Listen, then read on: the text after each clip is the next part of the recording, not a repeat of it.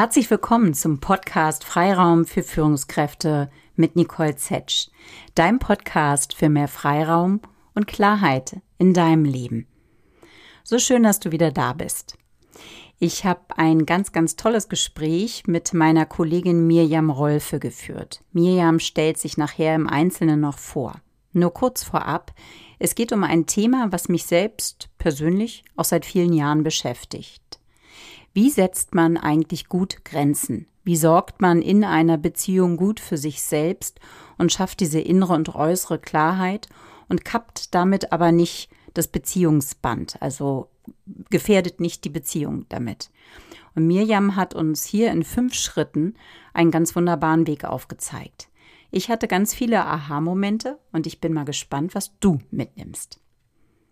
Hallo Mirjam, schön, dass du heute dabei bist. Hallo Nicole, schön, dass ich dabei sein darf. Ja, wir haben es lang geplant und kurz vor deinem Sommerurlaub kriegen wir es jetzt hin. Ganz wunderbar. Ähm, Miriam, du hast so viele Titel, so viele Hüte auf. Ähm, in der Vorbereitung habe ich das festgestellt und es ist immer viel, viel schöner, wenn meine Gäste sich selbst vorstellen. Deswegen darf ich dich bitten, wer bist du, Miriam? Ja, ich komme ursprünglich aus der Schweiz, wohne jetzt aber schon seit 16 Jahren zusammen mit meinem Mann vor den Toren Hamburgs. Und seit acht Jahren bin ich selbstständig als Beraterin, Trainerin und Coach. Und was mich besonders interessiert und begeistert daran, ist es, mit Einzelpersonen, Teams und Organisationen zu arbeiten und ihnen zu helfen, Chancen zu erkennen und sie für sich zu nutzen. Also dieser Chancenblick zu stärken bei Menschen, das ist das, was mich wirklich antreibt und was mich seit acht Jahren immer wieder aufstehen lässt morgens. Wir haben uns vor, oh Gott, es ist jetzt fast schon fünf Jahre oder sechs Jahre, es ist lange her, als wir beide den ähm, Level 1 in der positiven Psychologie gemacht haben, haben wir uns mhm. beide kennengelernt. Und ähm, damals hast du parallel dazu, daran kann ich mich gut erinnern, eine Ausbildung zur Resilienztrainerin gemacht. Und ähm, wir sind in Kontakt geblieben und ich habe verfolgt, dass das Thema dich noch lang begleitet hat und du es auch sehr stark ausgebaut hast. Unter anderem bist du Autorin eines Buches, was 2019 herausgekommen ist, Positive Psychologie und organisationale Resilienz, wo du die beiden Themen tatsächlich mhm. verknüpft hast. Magst du mir ja uns mal ein bisschen mehr reinholen in das Thema Resilienz. Das ist ja ein Riesenthema, über das man unglaublich viel mittlerweile liest und findet auf LinkedIn und in, in Fachzeitschriften. Und man manchmal das Gefühl hat, man kann sich kaum noch davor retten. Es ist jetzt das Allheilmittel dieser Zeit. Was ist dein Resilienzansatz? Resilienz bedeutet für mich tatsächlich innere Kraft, innere Stärke ich sage mittlerweile nicht mehr so gerne innere Widerstandskraft, weil das manchmal von Unternehmen falsch verstanden wird, nämlich Widerstand gegen Veränderung. Und das ist es ja nicht. Es ist gemeint innere Stärke, innere Kraft in stürmischen, in schwierigen Zeiten, in Krisen. Und das eben auf der Ebene des Individuums, und da sehe ich zwei Ebenen, das, äh, die Einzelperson und die zweite Ebene die Führungskraft. Die unterscheide ich, weil die Führungskraft nochmal ganz andere ähm, Voraussetzungen und Herausforderungen hat. Dann die Ebene des Teams und dann Ebene, die, äh, eben die Ebene der Organisation. Und die individuelle Resilienz da geht es mir tatsächlich darum, wie komme ich gut durch eine schwierige Zeit und, und jetzt kommt mein Ansatz, wie kann ich daran wachsen, so dass es mir nach der Krise besser geht als vorher, weil ich etwas gelernt habe. Mhm. Und ich weiß, dass das nicht der klassische Resilienzansatz ist. Der klassische besagt, also der setzt sich, ähm, setzt beim Bambusprinzip an. Nämlich, wenn eine Krise, wenn es eine Krise gibt, dann verformt sich äh, das Material Bambus und geht aber nachher in die Ausgangsposition zurück. Also wenn es stark regnet, kann man das sehen, dann hängt der Bambus so richtig runter und kommt aber nachher wieder in die genau gleiche Position zurück wie vorher, wurde also nicht zerstört oder gebrochen. Und ich habe gemerkt, dass mich das nicht ganz so sehr interessiert, sondern dass mich das Wachstum, das Weiterkommen, was habe ich gelernt in dieser schwierigen Zeit, besonders interessiert. Und in der Literatur wird das oft auch mit posttraumatischem Wachstum bezeichnet. Den Begriff wiederum nutze ich selten, weil das manchmal schwierig ist für die Person, weil die sagen, ja, aber ich habe ja kein Trauma erlitten. Mhm. Es war eine mhm. schwierige Zeit, ja, aber ich habe kein Trauma erlitten. Und deswegen nutze ich es. Äh, Resilienz plus positive Psychologie bedeutet für mich eben in schwierigen Zeiten gut durchkommen, nicht daran zerbrechen, sondern davon lernen, um nachher besser dazustehen, vielleicht auch weniger Angst zu haben vor einer ähnlichen Situation. Mhm. Gestärkt zu sein, sich zu sagen, Mensch, ich habe das überwunden, jetzt kann ich auch das angehen. Mhm. Sehr schön. Und da haben wir ja alle seit anderthalb Jahren, fast zwei, ein, ein hervorragendes äh, Feld äh, zum Üben sozusagen. Ne? Ja, genau. Ja. Mhm, ich könnte mir vorstellen, dass dein Thema, ähm, die Themen, wo, für die du stehst, dadurch ja nicht nur aktueller denn je, sondern gefragter denn je sind. Mit wem arbeitest du da, Mirjam? Sind das vor allen Dingen Firmen, Führungskräfte oder ähm, mit wem arbeitest du? Es ist tatsächlich eine bunte Mischung. Die Zusammenarbeit mit Firmen hat jetzt aber ganz stark zugenommen. Mhm. Also zuerst ähm, war zu Beginn von Corona war erstmal Funkstille, weil sich natürlich jeder erstmal schütteln musste, gucken musste, wie kommt er oder sie oder die Organisation mit der neuen Situation zurecht. Und danach kamen sehr viele Online-Trainings, Online-Beratungen und Coachings dazu. Und mittlerweile ist es einfach wieder bunt gemischt, dass es auch äh, einzelne Führungskräfte sind und danach oft die Führungskräfte mit ihrem Team, weil auch gerade Teamresilienz äh, sehr, sehr wichtig ist und sehr spannend ist und es dazu auch gar noch nicht so viel gibt. Mhm. Es ist eher die individuelle Resilienz, die eher bekannt ist. Und ich finde auch durch Corona wurde Resilienz überhaupt bekannt im deutschen Sprachraum. Wenn man das vergleicht mit dem englischen Sprachraum, da ist ja Resiliency oder Resilience ein Teil des äh, normalen Sprachgebrauchs. Mhm. Und bei uns ist es eben, Resilienz ist ein Fachbegriff. Und das hat sich jetzt, wie ich finde, ein Stück weit geändert, dass wirklich sehr viele schon auf mich zukommen und sagen, wir möchten gerne Resilienz stärken bei uns im Team oder der Organisation. Verstehe, ja. Miriam, wir hatten uns im Vorfeld so ein bisschen ausgetauscht, weil das ja wirklich ein unglaublich großes, weites Feld ist, die Resilienz. Du hast eben schon sehr schön dargestellt, was dein Ansatz ist, dein Fokus ist dabei, dieses Wachstum, diese, dieses äh, gestärkt sozusagen aus dieser Krise oder aus den stürmischen Zeiten rauszugehen.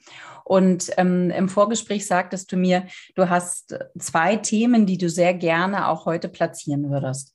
Zum einen förderliche Arbeitsbeziehungen und zum anderen das Thema Grenzen setzen. Finde ich beides super spannend und ähm, lass uns da mal reinschauen. Sehr gerne. Förderliche Arbeitsbeziehungen, was verstehst du darunter? Was beinhaltet das für dich? förderliche Arbeitsbeziehungen oder förderliche Beziehungen, weil man kann es sowohl im beruflichen Alltag wie auch im privaten ähm, nutzen, sind für mich Beziehungen, die getragen sind von Vertrauen und Sicherheit. Mhm. Also ich kann um Hilfe bitten, ich kann mich so zeigen, wie ich als Mensch bin. Ich darf Gefühle und Bedürfnisse haben und die auch ansprechen. Ich darf auch sagen, wenn ich anderer Meinung bin, ohne Angst zu haben, dass mir das zum Nachteil gereicht und damit verbunden sind positive Erfahrungen in dieser Beziehung, sei das im Team oder sei es in einer Zweierbeziehung, sei es zwischen Führungskraft oder Mitarbeiter. Man macht positive Erfahrungen miteinander. Außerdem sind ähm, positive oder förderliche Arbeitsbeziehungen geprägt von Gegenseitigkeit. Mhm. Das bedeutet, äh, geben und nehmen und das Interesse am Wohlergehen und am Weiterkommen des anderen und außerdem auch noch ähm, proaktiv und konstruktiver Umgang mit Konflikten. Das gehört natürlich auch zu einer guten Beziehung mhm. dazu. Das hört sich, ja, sagen wir mal, optimal an. Wie kann ich als, äh, wie kann ein Unternehmen und wie kann ich konkret als Führungskraft ein solches Arbeitsumfeld fördern? Was kann ich da machen? Sehr, sehr schön finde ich, dass man da im Kleinen, mit kleinen Übungen sehr, sehr viel erreichen kann. Es braucht nicht immer der Riesenansatz, sondern es geht in erster Linie darum, eben Chancen zu ergreifen und Möglichkeiten im Berufsalltag ähm, zu geben, diese positiven Erfahrungen miteinander zu machen. Da gibt es auch kleine Übungen und ein Thema, was mich besonders interessiert und was auch immer wieder in Coachings oder Beratungen zur Sprache kommt, ist das Thema Grenzen setzen. Mhm, mh. Und das ist, äh, wird oft missverstanden, weil man sagt, äh, wenn ich Grenzen setze, wenn ich Nein sage, dann zerstört es die Beziehung oder hat eine negative Auswirkung auf die Beziehung. Das kann ich doch nicht machen. Wie reagiert dann der andere? Dann äh, ist er vielleicht nicht mehr so kooperativ. oder ich habe dann die Person verletzt. Mhm. Und es zeigt sich eben, dass genau das Gegenteil der Fall ist. Und das habe ich selber auch ganz lange nicht verstanden. Ähm, also es geht darum, nicht eine Maske zu tragen vor den anderen, sondern sich so zu zeigen, wie man ist. Und wenn eben etwas einem nicht passt, dass man es dann auch anspricht. Mhm. Mhm. Und warum stärkt das die Beziehung? Es ist, weil man eben durch dieses Ansprechen von den eigenen Bedürfnissen, von den eigenen Werten nicht eine Distanz aufbaut, sondern umgekehrt Nähe schafft. Mhm. Selbst wenn man da nicht auf einem, einer Ebene mit ist, selbst wenn das widerstreitende Interessen sind. Genau, mhm. genau, ja. Mhm. Ähm, und das ist, weil ich mich ein Stück weit als Mensch zeige, verletzlich zeige und dadurch dem anderen ein gewissermaßen einen Kompass an die Hand gebe. Dadurch wird die Beziehung gestärkt. Der andere oder die andere bekommt Orientierung also man, man hat das ja ganz oft als Führungskraft, dass einem gesagt wird, du musst deine Erwartungen äh, formulieren und kommunizieren. Und genau darum geht es auch ein Stück weit, weil auch Erwartungen sind ja Grenzen. Mhm. Ganz, ganz spannend, was du sagst. Ich habe mit dem Thema Grenzen setzen tatsächlich im Einzelcoaching, wie wahrscheinlich viele Coaches, unglaublich viel zu tun, insbesondere wenn ich Stärkencoachings mache bei Menschen, Achtung, Schubladen, ähm, wenn ich mit äh, dem Clifton Strength arbeite von Gallup, also dem Stärkentest, und wir dort jemanden haben, der Einfühlungsvermögen sehr weit oben hat und zum Beispiel auch die Anpassungsfähigkeit. Ähm, was zeichnet das aus? Das sind meist Menschen, die ein unglaublich gutes Gespür, einen unglaublich guten Radar dafür haben, wie es ihrem Gegenüber geht. Mhm. Wie sich im mhm. Gespräch mhm. meist zeigt, haben sie diese Stärke schon in der frühen Kindheit entwickelt. Also wie gesagt, Achtung Schublade, aber da, da sind tatsächlich häufen sich so die Fälle in der Richtung, haben diese Fähigkeit meist schon in der Kindheit entwickelt, weil vielleicht die Eltern sehr äh, viel gestritten haben und man als Kind dann schon immer schauen musste, wie ist hier gerade die Stimmung. Das heißt, wie so eine Antenne, wie so ein Radar tragen die mit sich herum. Und meiner Erfahrung nach fällt es Menschen mit diesen wunderbaren Stärken, ähm, Einfühlungsvermögen und Anpassungsfähigkeit besonders schwer, Grenzen zu setzen. Es fängt häufig nicht unbedingt nur an, ich habe Angst, die Beziehung zu belasten, sondern die haben gar kein Gespür dafür bei sich selbst. Ähm, was will ich eigentlich? Ne, das, die gehen so in die Anpassung mhm. schon sozusagen mhm, mhm, mhm, von vornherein, äh, dass sie gar nicht mehr dieses klare Bedürfnis spüren. Und ich kenne es ein bisschen von mir selbst damals. Ähm, vor meinem Burnout oder während meines Burnouts sagte die Therapeutin auch zu mir, ähm, was wollen Sie denn? Und ich so, wie ich? Und guckte mich so ungefähr bildlich um und dachte, von wem reden wir hier? Also, ja. weil ich irgendwann ein bisschen verloren habe, dieses Gefühl, Gespür dafür, was will ich eigentlich? Hm. Wie, wie, kommt man da wieder hin, Miriam, wenn, wenn ja. Menschen so ticken? Weil das ist ja über viele Jahre sind das ja Muster, die auch so geübt mhm. und perfektioniert wurden. Ne? Also es ist ganz, ganz spannend, was du ansprichst, weil tatsächlich ist das eine Stärke, die man nutzen kann. Mhm. Also ich arbeite gerne in der Kommunikation von Grenzen mhm. ähm, mit fünf Aspekten. Und da ist Mitgefühl einer der Aspekte. Und zwar Mitgefühl für sich selber, genauso wie für andere. Und da fehlte in dem, was du beschrieben hast, der, das, das Selbstmitgefühl. Absolut. Mitgefühl ja. für andere ist da, Empathie mhm. ist da, aber eben nicht so sehr für mich. Für sich selbst. Mhm. Und Grenzen setzen Grenzen in der Kommunikation hat immer zwei Seiten. Die eine Seite bin ich mit meinen Gefühlen, mit meinen Bedürfnissen und Werten und die andere Seite ist eben das Gegenüber mit mhm. deren äh, Werten, Grenzen, ähm, ähm, Bedürfnissen und Handlungsmustern. Mhm. Mhm. Und wenn man eben eher auf der anderen Seite ist, dann ist es wichtig, ähm, bei sich anzusetzen und tatsächlich zu gucken, wie geht es mir gerade. Und das ist im Grunde genommen die Voraussetzung dafür Grenzen setzen zu können. Erstmal zu spüren, wenn eine Grenze überschritten wird. Und dafür ist es sehr, sehr gut, sich bewusst zu sein, dass unangenehme Emotionen die eine Signalwirkung haben. Also unangenehme Emotionen sind Wut, Frustration, äh, Angst. Und da das eben erst zu merken, also wirklich an sich zu arbeiten und zu gucken, oh, was ist da gerade los? Dafür gibt es auch eine schöne Übung, dass man am Ende des Tages mal guckt. Es gibt ja ganz viele Übungen am Ende des Tages gucken, was waren die positiven äh, Emotionen, eben der, aus der positiven Psychologie kommend. Hier wäre es aber am Ende zu gucken, am Ende des Tages, wann ging es mir nicht so gut heute. Mhm. Und dann zu gucken, was liegt da dahinter, weil dahinter steckt meistens ein verletztes Bedürfnis etwas, was mir wichtig ist, was dann nicht zum Tragen kam. Nehmen wir ein Beispiel.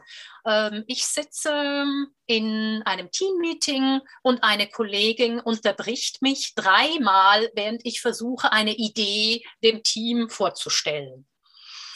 Und äh, jetzt geht es darum, das eben überhaupt zu merken. Wenn ich das nicht merke, dann kann ich eben abends da mal reflektieren und sagen, ah, okay, da war ich richtig wütend. Ich habe gemerkt, das hat mich total wütend gemacht. Mhm. Also nimmt man das auf. Ich war wütend, als ich unterbrochen wurde. Und dann guckt man, warum. Welches Bedürfnis war verletzt? Ah, mir war eigentlich wichtig, meine Idee den anderen vorstellen zu können. Und zwar nicht unterbrochen zu werden dabei, mich konzentrieren zu können, die anderen vielleicht begeistern. Der Wert dahinter ist, ähm, gestalten zu können, mit meiner Idee etwas bewirken zu können. Durch die Unterbrechung komme ich da raus. Oder mein Wert ist Respekt. Ich fühlte mich nicht respektiert von der Kollegin. Und das ist der erste Schritt. Da zu merken, was steckt da dahinter. Diese Gefühle zuzulassen, Akzeptanz zu entwickeln und eben da zu reflektieren. Sehr, sehr schön. Und dadurch praktisch durch diese Reflexion am Abend, wenn man das regelmäßiger macht, auch wieder ein Gespür für sich selbst zu entwickeln und für die eigenen genau. Bedürfnisse. Genau. Genau. Ja, verstehe. Und es gibt eben andere Personen, die haben genau das Gegenteil. Mhm. Die sind da schon ziemlich gut bei sich, mhm. aber haben kein Mitgefühl für die anderen und ja. äh, fahren die dann, überfahren die quasi, ja. ne, pinkeln denen zurück ans Bein. Und das ist eben, so geht das nicht. Ähm, wir müssten eben schon gucken, okay, meine Seite und die andere Seite. Genau, und für beide Seiten äh, Mitgefühl entwickeln. Dass es vielleicht zurzeit eine schwierige Situation ist für die andere Person, das hält uns davon ab, einfach äh, Auge um Auge, Zahn um Zahn vorzugehen. Ja, du sagtest gerade, das wäre der erste Schritt. Magst du uns in die anderen äh, Schritte auch gerade mit reinnehmen? Mhm, gerne. Also der nächste Schritt wäre die innere Klarheit und äh, eine Art Kongruenz. Das ähm, hängt ganz stark mit dem zusammen, was ich schon erklärt habe. Also ähm, eine Übereinstimmung zwischen dem zu haben, wie ich mich fühle und wie ich mich zeige, wie ich handle. Mhm. Da hatte ich, äh, da habe ich ganz viele Menschen in, in meinen Coachings, die von einer Maske berichten, mhm. dass sie eine Maske aufsetzen, sobald sie sich ver, ähm, verletzt fühlen. Ähm, sobald sie merken, da, da stimmt jetzt was nicht, dann lassen sie die Maske fallen und zeigen sich nicht so, wie sie, äh, wie sie sich gerade fühlen. Dadurch haben wir keine Übereinstimmung und äh, manche haben auch gar keine innere Klarheit, was ist gerade mit mir los. Das mhm. haben wir mhm. vorher gerade angesprochen. Also mhm. das ist so der innere, ähm, ähm, die innere Klarheit zu haben. Ein Beispiel wäre auch, ähm, wenn, ach, vor kurzem hat mir ein Bekannter eine WhatsApp-Nachricht geschickt. Und darin war ein Witz, der auf, ähm, also der fremdenfeindlich war. Ja. Und das war nicht das erste Mal. Mhm. Und ich hatte früher oft die Tendenz, wenn sowas passiert ist, die dann einfach zu löschen. Beim nächsten Mal wieder zu löschen und zu denken, wie kann der nur? Ja.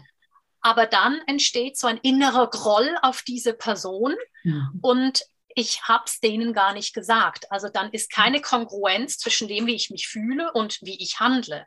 Und da ging es eben darum, diese Person dann zu sagen, hör mal, ich möchte das nicht. Ähm, das äh, finde ich nicht gut, solche äh, WhatsApps zu bekommen. Bitte hör auf, schick mir die nicht mehr. Mhm. Andere gerne, darüber freue ich mich aber nicht mit solchen Inhalten. Mhm.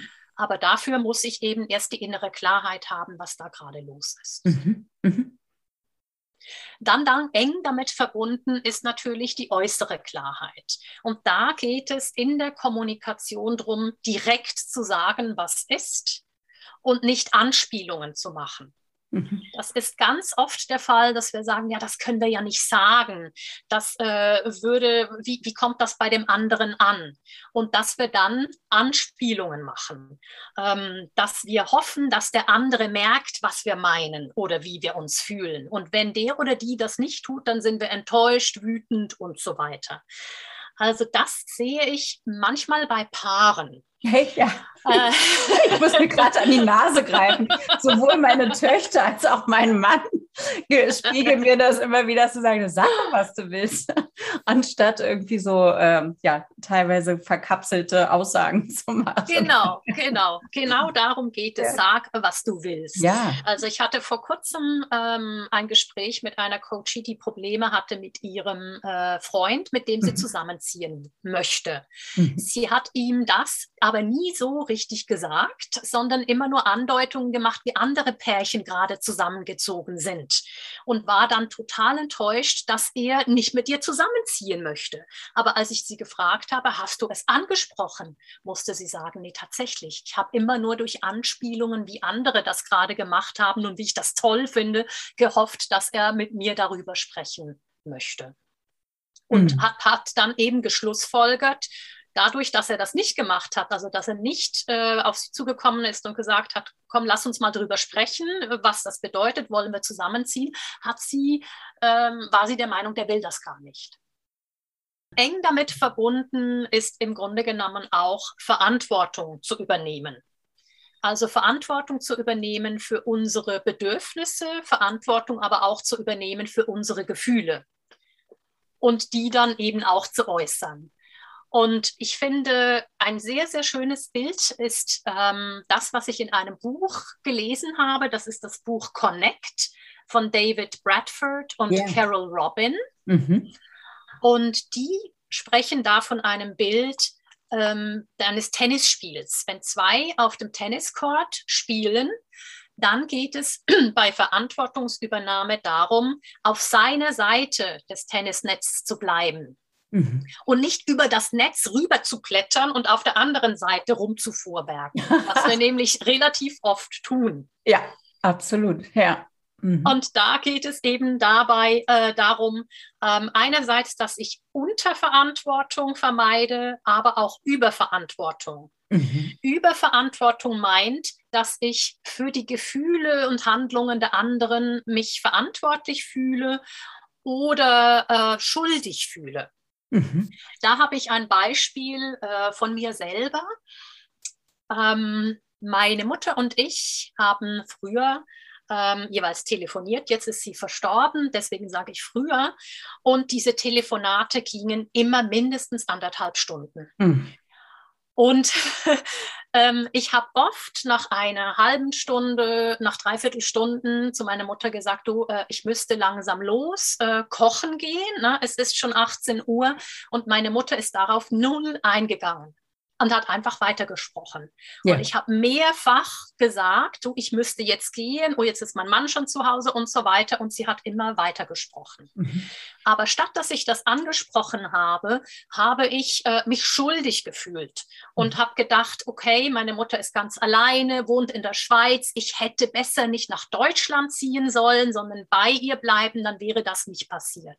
Ja. Und das hat das Ganze eben nicht verbessert, sondern immer mehr verschlechtert. Ich hatte schon gar keine Lust mehr anzurufen, weil ich dann immer anderthalb bis zwei Stunden Zeit einplanen musste, die ich eben nicht immer hatte. Mhm. Mhm. Ne? Und dadurch, dass der eben nicht auf meiner Seite gespielt, auf meiner Seite gespielt wäre, eben zu sagen, schau mal, äh, Mami, ähm, ich habe heute ähm, dir dreimal gesagt, dass ich äh, jetzt gehen muss.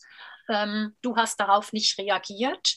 Ich bin enttäuscht oder ich bin verletzt oder was auch immer ich bin, weil mir eben Respekt im, im, im Miteinander wichtig ist. Mhm. mhm. Ne? Oder weil mir wichtig ist, dass ich kochen kann, wenn ich es meinem Mann versprochen habe oder was auch immer. Mhm. Bitte lass es uns doch so handhaben, dass wir ähm, nach einer halben Stunde, wenn keine Zeit mehr da ist, dann aufhören mit Reden. Dann können wir vielleicht einfach zweimal pro Woche telefonieren oder sowas. Mhm.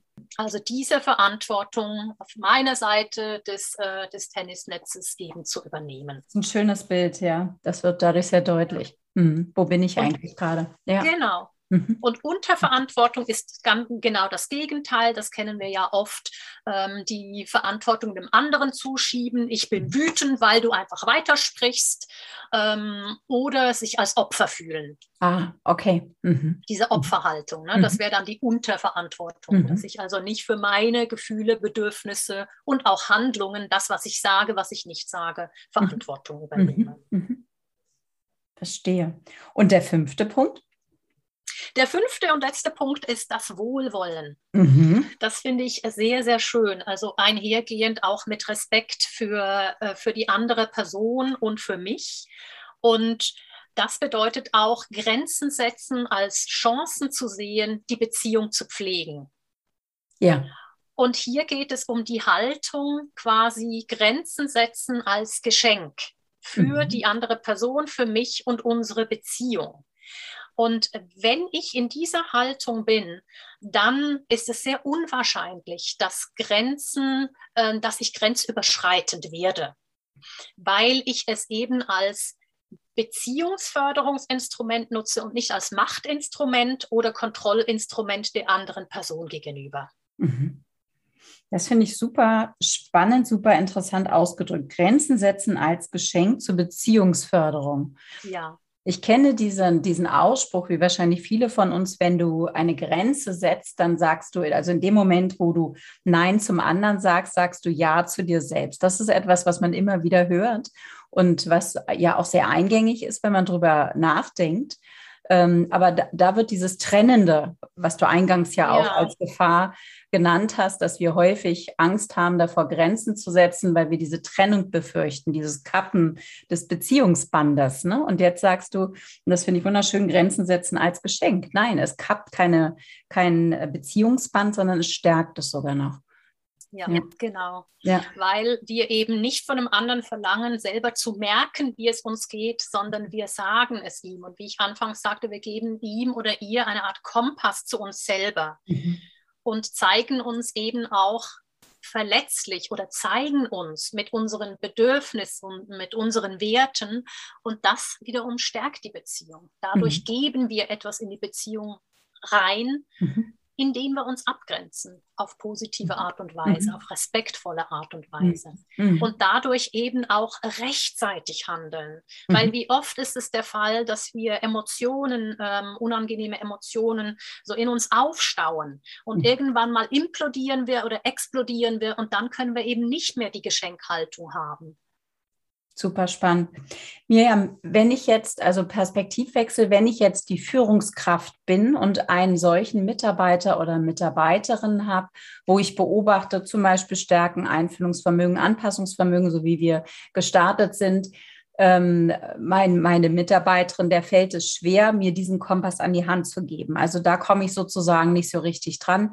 Die sorgt nicht für sich selbst. Ich äh, beobachte, dass sie anderen Kollegen gegenüber diese Grenzen nicht setzt, aber auch eigentlich mir gegenüber nicht als Führungskraft. Mhm. Mhm. Ähm, Und äh, ich muss dann selber immer Acht geben, sozusagen nicht zu sehr in die Fürsorge zu gehen, weil an sich auf Augenhöhe wäre es ja schön, wenn sie selbst in die Verantwortung dafür ginge. Wie kann ich als Führungskraft eine solche äh, abgrenzende, positiv abgrenzende Haltung meines Gegenübers auch fördern oder einfordern? Wie, wie, wie kann ich da unterstützen? Mhm, mhm. Also da würde ich auch wieder über diese fünf Aspekte gehen. Und ja. in erster Linie geht es ja um den Aspekt der inneren Klarheit. Mhm. mhm. Ne, da kann man äh, als Führungskraft mit entsprechenden Fragen mhm. auch äh, helfen, indem wir sagen, ich, ich sehe, du hast ein ganz rotes Gesicht. Was bedeutet das gerade? Oder ich sehe, du bist äh, rausgerannt aus der Teambesprechung. Ähm, was war da los? Äh, ich möchte gerne verstehen, damit wir gute Lösungen finden können. Und ähm, meistens, wenn wir es dann ansprechen oder vielleicht sogar auch Vermutungen äußern, kann es sein, weil dir die Kollegin dreimal ins Wort gefallen ist, immer jedoch mit der Frage, kann es sein oder ist es so, weil das ja meine Interpretation der Situation ist. Und das mache ich in der Regel auch erst als zweiter Schritt, wenn durch eine offene Frage nichts kommt. Mhm, mh. Manchmal kommt durch das Ansprechen schon was, ja, da war ich richtig wütend und äh, was liegt dann dahinter, ähm, ne, dass, wir dann, dass man dann langsam auf die, auf die Bedürfnisse kommt, auf die Werte kommt. Dich, dich hat das wütend gemacht. Wa was ist dir denn wichtig? Was, ähm, was wurde dabei äh, eben dir nicht ermöglicht. Ah, du konntest deine Ideen nicht mit Begeisterung und Konzentration ausdrücken. Und wenn auf diese offene Frage nichts kommt, dann könnte man eben interpretieren, Vermutungen äußern, aber immer in der Frageform. Sehr schön. Sehr hilfreich, weil es ist ja tatsächlich so, dass mit dem Grenzen setzen ist nicht jedermanns Problem, sondern es gibt ja auch Menschen, die damit, äh, die ganz gut umgehen, beziehungsweise sogar das andere Extrem, wie du sagtest, äh, die da vielleicht äh, ja Grenzen überschreiten, das aber selber auch gar nicht wahrnehmen. Ne? Mhm. Ja. ja. ja. Sehr schön. Mirjam, ich kenne viele, die da einen unheimlichen Bedarf hätten. Wie kommt man da ran? Also was kannst du anbieten, wenn man jetzt nicht gleich ein riesen äh, Coaching äh, buchen möchte? Ich weiß, du hast noch andere tolle Hilfestellung. Ähm, was kann man machen, wenn man diese Resilienz für, dich, für sich selbst und dieses Grenzen setzen besser lernen möchte? Also einerseits ähm, das Buch, was wir schon mhm. angesprochen haben, ähm, das kann man lesen. Und dann habe ich für eine ganz konkrete Arbeit an der eigenen Resilienz, also individuellen Resilienz, habe ich äh, einen Online-Kurs entwickelt. Mhm. Und äh, der hat drei Stufen. Die erste Stufe ist, dass man vollkommen alleine lernt, mit Hilfe von Audiodateien, die man ja. durch den Kurs bekommt. Mhm. Und die zweite Stufe ist, dass man äh, eine gewisse Anzahl Coachingstunden bekommt. Und die dritte sind dann mehr Coachingstunden, unterstützende, begleitende äh, Beratung und Coaching während dieser ähm, ja, Resilienzreise. Super, sehr gut. Und ähm, welche dieser Stufen man in Anspruch nehmen möchte, entscheidet man selbst. Man startet immer mit der ersten, verstehe ich das richtig, und kann dann sozusagen aufsatteln durch Coachingstunden. Ähm, normalerweise entscheidet man sich am Anfang. Ähm, man hat noch zwei Versionen. Das eine ist siebenwöchig oder mhm. das andere 21-wöchig. Das mhm. sind die gleichen Inhalte, aber bei dem Sieben-Wochen-Kurs bekommt man halt drei Module pro Woche freigeschaltet. Und man entscheidet, möchte ich selber lernen oder möchte ich die mittlere oder die, die ähm, höchste Stufe. Wenn man aber merkt, oh, jetzt habe ich die erste Stufe gewählt, äh, komme damit aber nicht klar, ich brauche schon noch ein bisschen Unterstützung, kann man das natürlich immer. Ne? Da kann man anrufen, mir eine Mail mhm. schreiben, kann man das noch dazu nehmen. Das ist Sehr gar kein Problem.